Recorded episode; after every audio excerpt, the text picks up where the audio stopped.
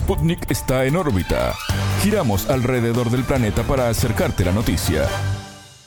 Desde Montevideo les damos la bienvenida al noticiero de Sputnik en órbita. Somos Martín González y Alejandra Patrone. Es un gusto recibirlos. Comenzamos con las noticias. Estos son los titulares. Comienza en órbita. Una selección de noticias para que sepas lo que realmente importa.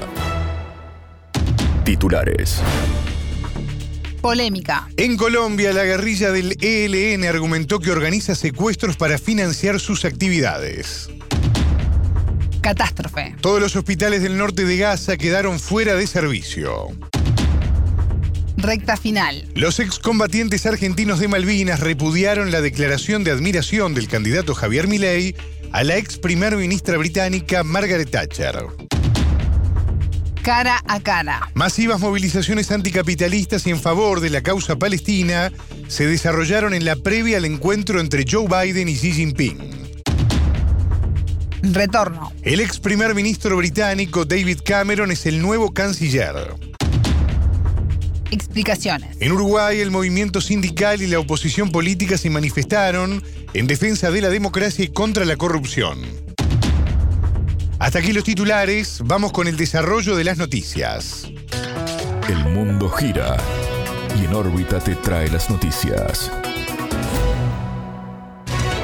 Noticias. Complejo. En Colombia, las declaraciones del comandante de la guerrilla Ejército de Liberación Nacional, el ELN, alias Antonio García, cayeron muy mal y en mal momento. Así lo definió en entrevista con Sputnik el colombiano David Flores, abogado y analista político. El líder guerrillero justificó los secuestros al afirmar que es una organización pobre y que debe buscar la manera de hacerse con recursos. Todas las estructuras del ELN tienen la orientación de realizar operaciones militares para conseguir finanzas. No lo hacemos del narcotráfico, sostuvo. García agregó que el ELN es una organización pobre como la mayoría de los colombianos y no nos avergüenza.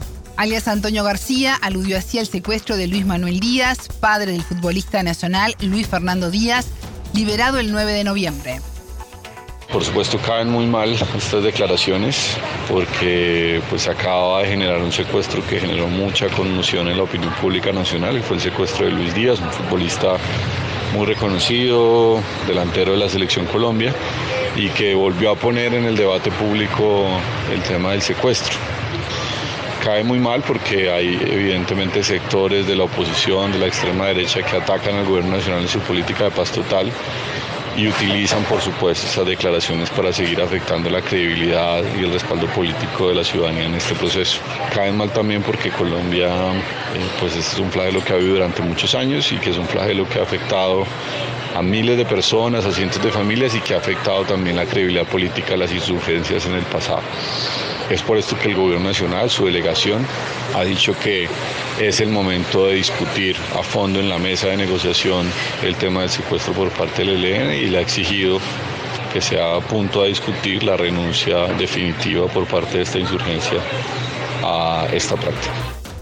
El entrevistado se refirió al impacto de esta situación en el gobierno de Gustavo Petro y en las posibilidades de concretar el proceso de paz. Según el analista, la crisis tiene dos planos. Uno son las negociaciones con el ELN, en las que se avanzó en acuerdos importantes pese a este traspié. El otro plano sobre el diálogo con las disidencias de las FARC, donde la situación es más compleja, al no tener una agenda clara ni protocolos específicos de acuerdo con Flores.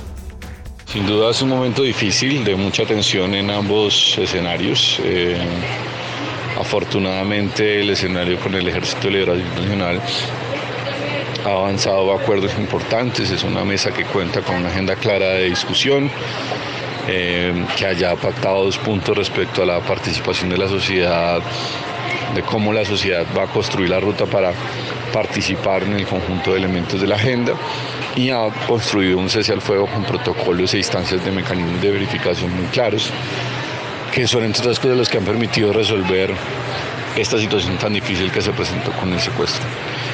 No es la misma situación con, el, con las disidencias de las FARC. Mm, este eh, no genera, no, no genera tanto respaldo con la opinión ciudadana, en tanto no hay una agenda clara eh, no existen protocolos específicos sobre cómo se ha adelantado el cese al fuego. y eh, digamos que este grupo es acusado de ser el principal responsable del asesinato de excombatientes, de firmantes del acuerdo de paz y de líderes sociales en, algunos territorios del país. Esos tres elementos pues hacen que inclusive el presidente Petro haya llamado a replantear este escenario. El experto se refirió a los caminos que debe transitar la administración Petro para reafirmar el proceso de paz. Sin duda es un momento difícil, de mucha tensión en ambos escenarios. Eh, afortunadamente el escenario con el Ejército de Liberación Nacional ha avanzado a acuerdos importantes, es una mesa que cuenta con una agenda clara de discusión, eh, que haya pactado dos puntos respecto a la participación de la sociedad, de cómo la sociedad va a construir la ruta para participar en el conjunto de elementos de la agenda y ha construido un cese al fuego con protocolos e instancias de mecanismos de verificación muy claros, que son entre otras cosas los que han permitido resolver esta situación tan difícil que se presentó con el secuestro. No es la misma situación con, el, con las disidencias de las FARC. Mm, este eh, no genera, no, no genera tanto respaldo con la opinión ciudadana, en tanto no hay una agenda clara eh, no existen protocolos específicos sobre cómo se ha adelantado el cese al fuego. Y eh, digamos que este grupo es acusado de ser el principal responsable del asesinato de excombatientes, de firmantes del acuerdo de paz y de líderes sociales en, algunos territorios del país. Esos tres elementos pues hacen que inclusive el presidente Petro haya llamado a replantear este escenario. Escuchábamos a David Flores, abogado y analista político. Catástrofe. Todos los hospitales del norte de la franja de Gaza están fuera de servicio y mueren bebés por falta de combustible y de insumos médicos. Así lo comunicó este lunes 13 el Ministerio de Salud del enclave palestino, controlado por la organización Hamas. Al menos 32 pacientes, incluidos tres bebés, fallecieron en los últimos tres días por los cortes de energía eléctrica en el hospital Al-Shifa según señaló la cartera. En tanto, las tropas de Israel se encuentran en la zona del complejo hospitalario en su misión para controlar el norte de Gaza y derrotar a Hamas. Ante los bombardeos y combates en la zona, más de dos tercios de los 2,3 millones de gazatíes abandonaron sus hogares. Por otro lado, el jefe de la diplomacia de la Unión Europea, Josep Borrell, hizo a considerar una solución definitiva al conflicto israelí-palestino. La situación en Gaza es nefasta. Deberíamos empezar a pensar en la solución para la posguerra, indicó el funcionario. Bruselas a su vez condenó a Hamas por utilizar hospitales y civiles como escudos humanos para combatir a las tropas israelíes. El sábado 7 de octubre la milicia palestina atacó el sur de Israel, dejando como saldo 1.400 muertos y el secuestro de unos 240 rehenes trasladados a Gaza. Como represalia, el país judío declaró la guerra al grupo islamista y desde entonces ataca al enclave. Más de 11.000 palestinos, dos tercios de ellos mujeres y niños, murieron a raíz de la acción militar israelí, informó el Ministerio de Salud de la Franja. Tramo final. Los excombatientes argentinos de la Guerra de Malvinas repudiaron los dichos del candidato Javier Milei sobre su admiración a la ex primer ministra británica Margaret Thatcher. En la historia de la humanidad ha habido grandes líderes.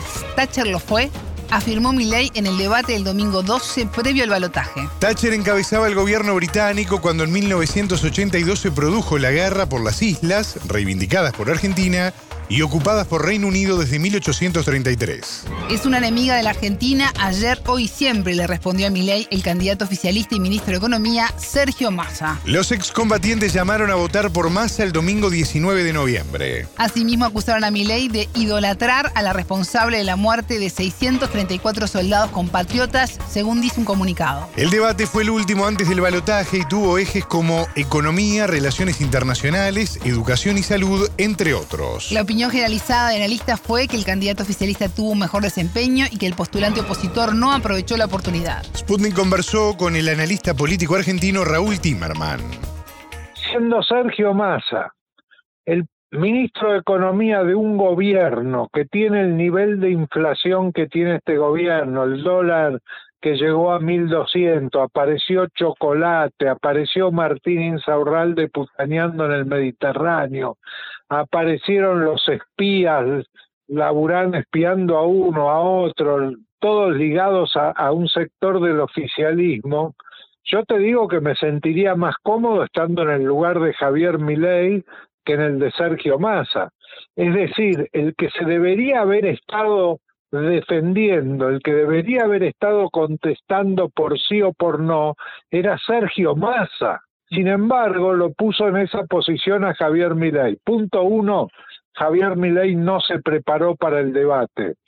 Y un candidato a presidente tiene que prepararse para un debate. Segundo punto, no tuvo la habilidad para posicionarse en los planteos que estaba haciendo Sergio Massa. No pudo salir de ese primer acorralamiento de contestar por sí o por no. Y hubo un momento incluso en el cual empezó a hacer ese gesto característico con la mano izquierda, digamos, en el que se lo notó que se había perturbado y en ningún momento lo puso en aprietos a Sergio Massa, mientras que él estuvo permanentemente en aprietos. Esa es una de las cosas fáciles de vislumbrar en el debate, ¿no es cierto? El politólogo argentino Pablo Cano también opinó al respecto. Yo creo que Milei está en shock desde la noche del 22 de octubre. Milei después de las pasos se veía presidente, más allá de las limitaciones personales, profesionales que pueda tener, el tipo sería presidente, eh, estaba convencido que iba a serlo y no, no, lo fue. Y me parece que ese estado de shock de, de Milei se prolonga hasta hoy, hasta el debate. A ese shock yo lo adjudico la, forma media torpe con la cual termina siendo con Macri, este, cómo comunica eso, los primeros días de campaña, es un tipo de shock y yo creo que es un tipo de shock que como no pudo ser presidente el día que tenía que serlo, según sus psiquis, hoy ya no quiere serlo. Lo que yo primero veo de Milei es un tipo que no quiere ganar, que está cumpliendo con, con la inercia de, un rol, pero que no, no quiere ganar. El candidato de la oposición siempre tiene una ventaja, sobre todo cuando es una oposición que no tiene antecedentes de gestión. No hizo uso de esa ventaja en toda la noche. En ningún momento entró en lugares que cualquier militante de la oposición hubiese entrado pero vos te abrís Twitter y ves la gente que está en contra del gobierno, eh, tenés 38 millones de argumentos que cualquiera hubiese usado este, y no usó. Este lunes 13, Milei, entrevistado en las radios locales Mitre y Continental, manifestó que Massa fue agresivo y buscó desestabilizarlo. El candidato de la Libertad Avanza agregó que el público de su rival, presente en la sala, tosía cuando él hablaba con el fin de perturbarlo. Massa fue totalmente preparado y tuvo una estrategia, una estrategia que le permita exponer lo que él quería hacer y que le permita que el otro exponga lo que él quería que exponga. Los puntos se los planteaba Sergio Massa, le preguntaba sobre determinados puntos, incluso yo creo que cometió el error de hacer todas esas preguntas seguidas tendría que haberlas hecho de a una, digamos. Entonces consumían poco tiempo. Por ejemplo, Javier Milei, cuando sea, si usted es presidente, ¿va a dolarizar o no? Y no consumís nada de tiempo y el otro tiene que contestar largo. Pero bueno, Javier Milei no necesitaba que Sergio Massa lo haga cometer errores porque cometió una cantidad de errores no forzados, digamos, el, tema de Margaret Thatcher fue un error no forzado. Massa le tenía que haber dicho simplemente Margaret Thatcher ordenó el hundimiento del Belgrano cuando éste estaba en la zona de exclusión. Punto, ¿no? Nada más. Decir eso y cerraban. Dijo una cantidad de cosas, digamos, donde él cometía los errores a veces no se los hacían marcar. En la más fácil de todos, que era la final, ¿por qué quiero ser presidente? Eso sí te podés preparar. Bueno, yo no entendí por qué quiere ser mi ley presidente. Es más, no usó la palabra presidente en el debate. Sergio Massa la usó 20 veces. Escuchábamos a los analistas políticos argentinos Raúl Timerman y Pablo Cano previa. Cientos de manifestantes anticapitalistas y en favor de la causa palestina se manifestaron en Estados Unidos en contra del Foro de Cooperación Económica Asia-Pacífico, la APEC. El evento comenzó este sábado 11 y se extenderá hasta el 17 de noviembre.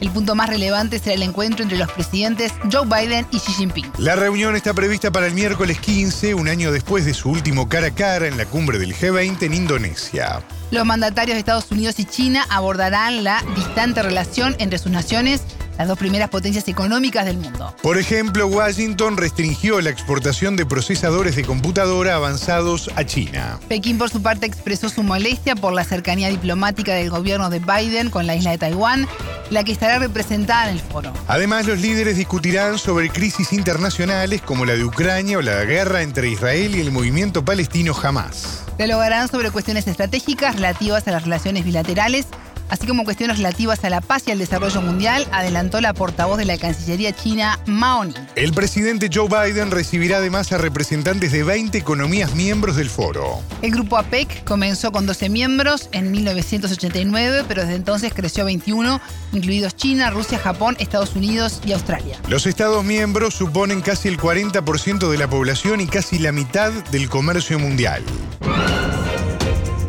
Retorno. El ex primer ministro David Cameron es el nuevo canciller de Reino Unido. Este es el anuncio más relevante de los cambios en el gabinete del gobierno del conservador Rishi Sunak. Cameron, primer ministro de 2010 a 2016, sustituye en el cargo a James Cleverly, quien fue nombrado ministro del Interior. Cleverly asume en esta cartera en lugar de Suela Braverman. La ahora ex jerarca había criticado con severidad a la Policía Metropolitana por su permisiva, dijo, actuación durante las recientes protestas pro-palestinas en Londres.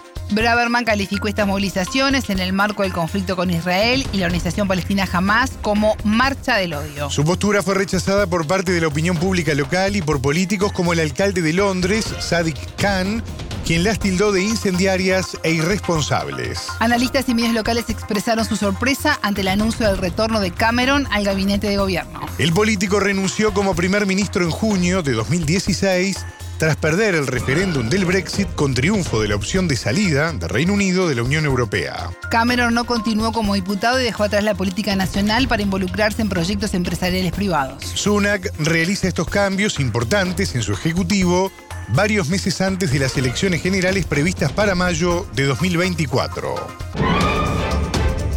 Explicaciones. El movimiento sindical uruguayo, nucleado en el PIT-CNT con el apoyo del partido opositor Frente Amplio, se movilizó en defensa de la democracia y contra la corrupción. La marcha fue resuelta en respuesta a la crisis política e institucional del país sudamericano derivada del caso del narcotraficante Sebastián Marcet. La semana pasada se hicieron públicos audios y chats vinculados al trámite de expedición de un pasaporte al líder criminal que sigue prófugo. El hecho derivó en la caída de las cúpulas de los ministerios del Interior y de Relaciones Exteriores.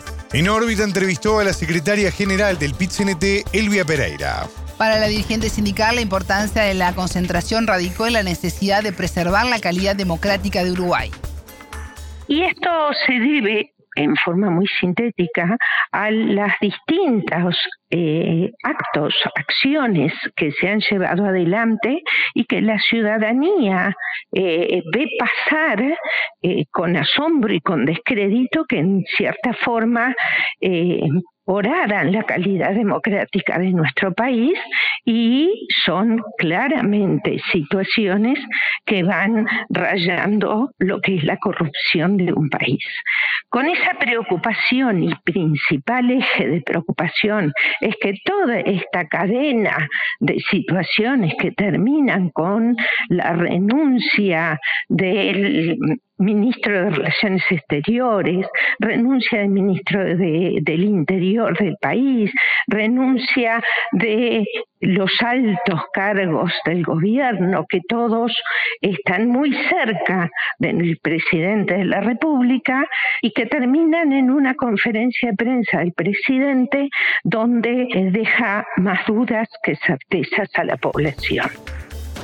Pereira sostuvo que ante las incongruencias expuestas por el gobierno de Luis Lacalle Pou, la ciudadanía merece respuestas claras. Entre las preguntas que aún esperan respuesta está conocer los motivos por los que se le entregó el pasaporte al narcotraficante uruguayo. Y además el motivo por el cual se hizo en apenas 24 horas y por qué se quiso ocultar documentos a la justicia. Para un caso tan delicado como este, cuanto más transparentes sean las explicaciones, mejor será para el país, opinó la entrevistada el Uruguay y la democracia del Uruguay eh, tiene un prestigio a nivel regional, pero a nivel global como país democrático, donde nosotros como PCNT, las organizaciones sociales, las organizaciones políticas, también eh, defendemos con mucha responsabilidad, porque para nosotros, más allá de ser una carta de presentación, es una forma de convivencia, forma parte de nuestra convivencia diaria. Entonces, cuanto más transparentes, cuanto más claras son las explicaciones de quien debe darlas a la ciudadanía en estos actos o en cualquier otro, pero en estos sobre todo porque involucran a un narcotraficante uruguayo pesado y importante, nosotros evaluamos con que es una forma de que claramente se, se sacude, por buscar un término gráfico, la democracia de un país. ¿Cuánto se perjudica y yo creo que eso va a depender de cuando esto verdaderamente se dé vuelta a la página. La secretaria general del PIT-CNT definió a la administración del presidente Lacalle Pou como un gobierno de la desigualdad. Cuando el, actual gobierno se presenta a la ciudadanía y dice claro que va a gobernar para los Maya Oro, era esto, es esto. Si a veces nos preguntan, ¿el gobierno mintió o mintieron para hacer gobierno? Y yo creo que en este aspecto no. Lo dijeron con todas las letras. Venimos a gobernar para los más ahora. Eso es un gobierno de desigualdad y no simplemente desigualdad económica, desigualdad de poder cuando escuchamos que dicen somos amigos, éramos amigos, y lo conozco de hace muchos años, está cerca de mi familia, lo dijo el presidente de la República refiriéndose al caso Astesiano o al caso Penadez, somos amigos, nosotros reivindicamos las amistades, ¿cómo no? Abrazamos amistades como uruguayos. Y en términos personales, ahora en política cuando se actúa en política y con responsabilidad, las amistades no debería ser lo que prime en un gobierno. Para cómo calificaría, lo calificaría de esa forma. Es un gobierno de la desigualdad, es para algunos. Escuchábamos a Elvia Pereira, secretaria general del PIT-CNT. Hasta aquí en órbita. Pueden escucharnos todos los días en vivo a las 18 horas de México, 21 de Montevideo y a las 0 GMT por spundinews.lat. En órbita.